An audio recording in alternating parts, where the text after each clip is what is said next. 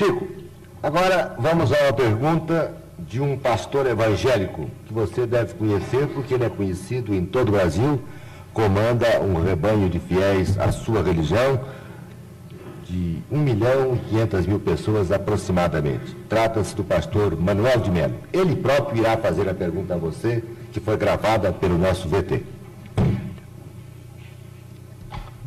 Boa tarde, Xavier. Meus cumprimentos. E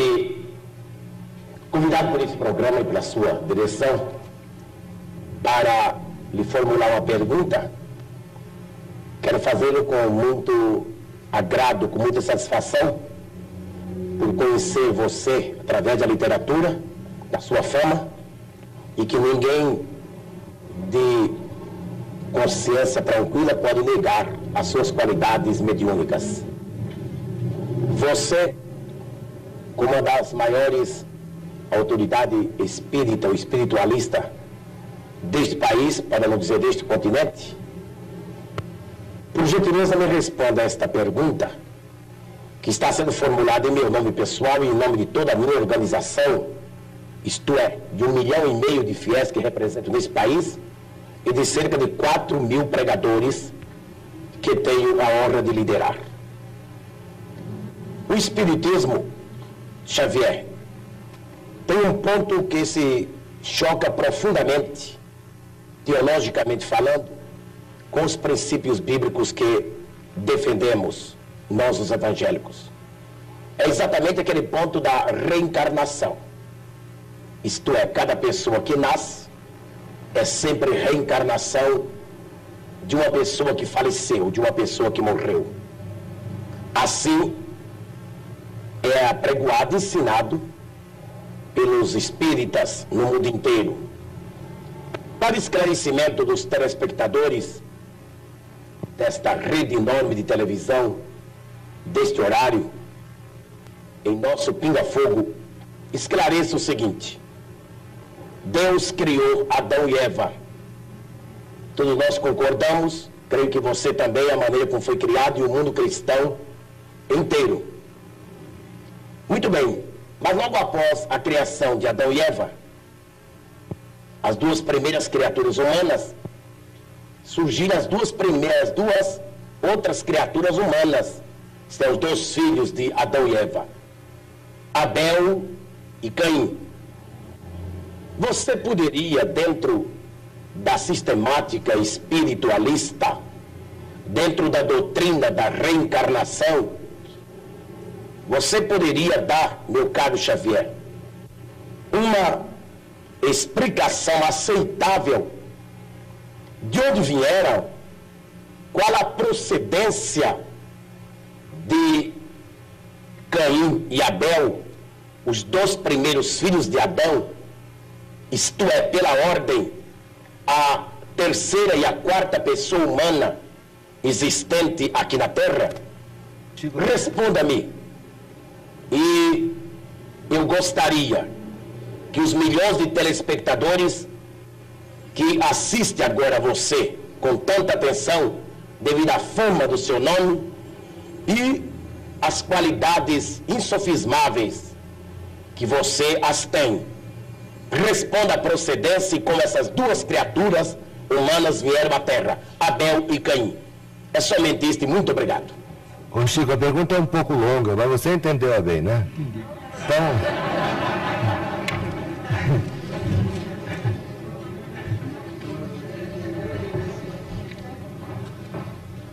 pergunta do nosso caro amigo, que nos interpela a respeito do texto bíblico, está emoldurada de tamanho carinho que inicialmente nós agradecemos esse tom de fraternidade e ternura humana com que ele emoldura a questão para se dirigir a nós. Muito obrigado ao nosso caro pastor evangélico, senhor Manuel de Melo, que nós todos admiramos como sendo o orientador desse grande e brilhante movimento que é Cristo para o Brasil. mas sem desejar fazer contra-perguntas, porque às vezes a contra-pergunta não é uma prova de consideração para quem perguntou, mas a Bíblia é o nosso livro santo, livro de todos os cristãos. Nós, os espíritas evangélicos, nos detemos no Testamento Novo para compreender a essência dos ensinamentos de nosso Senhor Jesus Cristo e daqueles que o sucederam, os apóstolos da causa evangélica. Não temos maior intimidade com o Velho Testamento, entretanto, pedimos permissão ao nosso caro pastor evangélico, senhor Manuel de Melo, para considerar que no livro de Gênesis, no capítulo 4, versículos 16 e 17, vamos encontrar uma questão muito interessante para nossos estudos em conjunto, porque nós todos somos estudantes das letras sagradas. O capítulo 4 trata, por exemplo, de, da união de Adão e Eva para o nascimento dos seus três filhos, Caim, Abel e Sete. Sabemos por esse texto, o capítulo 4, quarto do livro de Gênesis de Moisés, que Caim exterminou Abel. Entretanto, nos versículos 16 e 17, nós encontramos uma, uma, informação muito curiosa, a informação de que Caim, em se retirando da face de Deus, se dirigiu para uma cidade ou uma terra chamada Nod, onde ele desposou aquela que foi sua esposa e teve com ela uma grande descendência. Então, estamos perguntando se determinados textos do Antigo Testamento não seriam códigos que nós precisamos estudar com mais segurança para não cairmos, por exemplo, em contradição do ponto de vista literal. Nós precisamos estudar com técnicos e pesquisadores de história que nós os temos hoje em todas as direções Digo isso com o máximo respeito, porque se Caim matou Abel antes do nascimento de Sete, mas casou-se numa cidade chamada Nod, onde encontrou a sua mulher, aquela que foi sua esposa, e com ela teve uma grande descendência, o assunto exige estudos especiais de nós todos. Porque, na, segundo a criação no jardim edênico, a família inicial, a família inicial teria sido constituída pelas quatro pessoas às quais se refere o nosso caro pastor evangélico, senhor Manuel de, Manuel de Melo, Adão, Eva e os dois filhos primeiros do casal. Vamos estudar então a questão com respeito à reencarnação. Mas o Manuel de Melo tem que estudar também, né? Todos nós. Então vamos chegar a uma conclusão.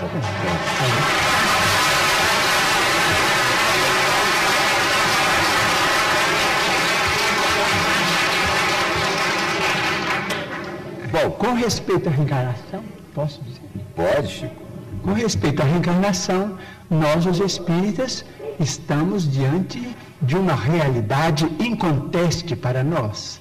Normalmente, na vida mediúnica, temos assistido, nestes quase 45 anos de espiritismo evangélico à luz dos princípios eh, kardecianos, a desencarnações e reencarnações.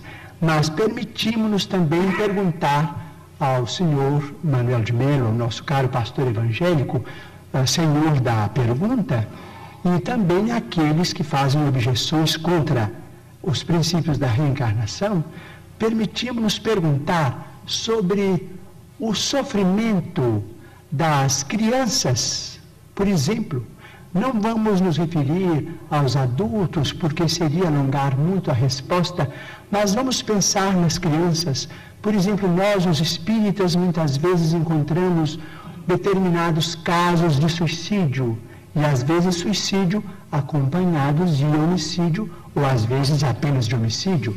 Mas vamos encontrar esses problemas do complexo de culpa ah, levado para além desta vida e depois esse complexo de culpa renascido com aquele que é responsável por ele através de sofrimentos que só podemos entender através da reencarnação.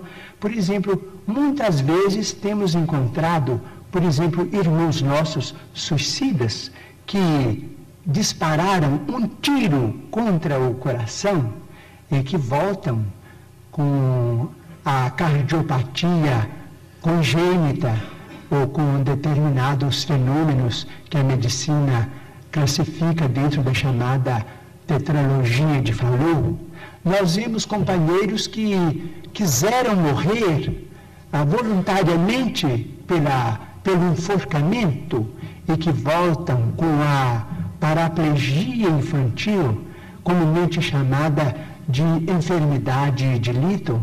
Nós vemos muitos daqueles que preferiram o veneno e que voltam com malformações congênitas, com problemas uh, miopáticos, com o mixedema, aqueles que às vezes violentam o próprio ventre e que voltam também sofrendo as tendências e que às vezes acabam se desencarnando com o chamado infarto mesentérico. Nós vimos, por exemplo, aqueles que preferiram morrer pelo afogamento para se retirarem da vida num ato de rebeldia contra as leis de Deus. Vemos, por exemplo, aqueles que preferiram o afogamento e que voltam com o chamado enfisema pulmonar. Aqueles que dispararam tiros no, no próprio crânio e que voltam com tantos fenômenos dolorosos, como, por exemplo, a idiotia, a acromegalia, quando o tiro, vamos dizer, quando o projétil alcança a hipófise, porque nós estamos em nosso corpo físico subordinado ao nosso corpo espiritual. Então, principalmente nos fenômenos, os fenômenos decorrentes do suicídio por tiro no crânio são muito dolorosos, porque vemos a surdez, a cegueira, a mudez é, congênitas. E vemos este sofrimento em crianças incompatíveis com a misericórdia de Deus, porque nós sabemos que Deus não quer a dor. Diz Emmanuel, se Deus quisesse a dor, Ele não teria nos dado anestesia através da medicina. A dor é uma criação nossa. Chegamos ao além com um determinado complexo de culpa e pedimos para voltar ao corpo trazendo as consequências de nossos próprios atos menos felizes? Então, pedimos ao Senhor, Manuel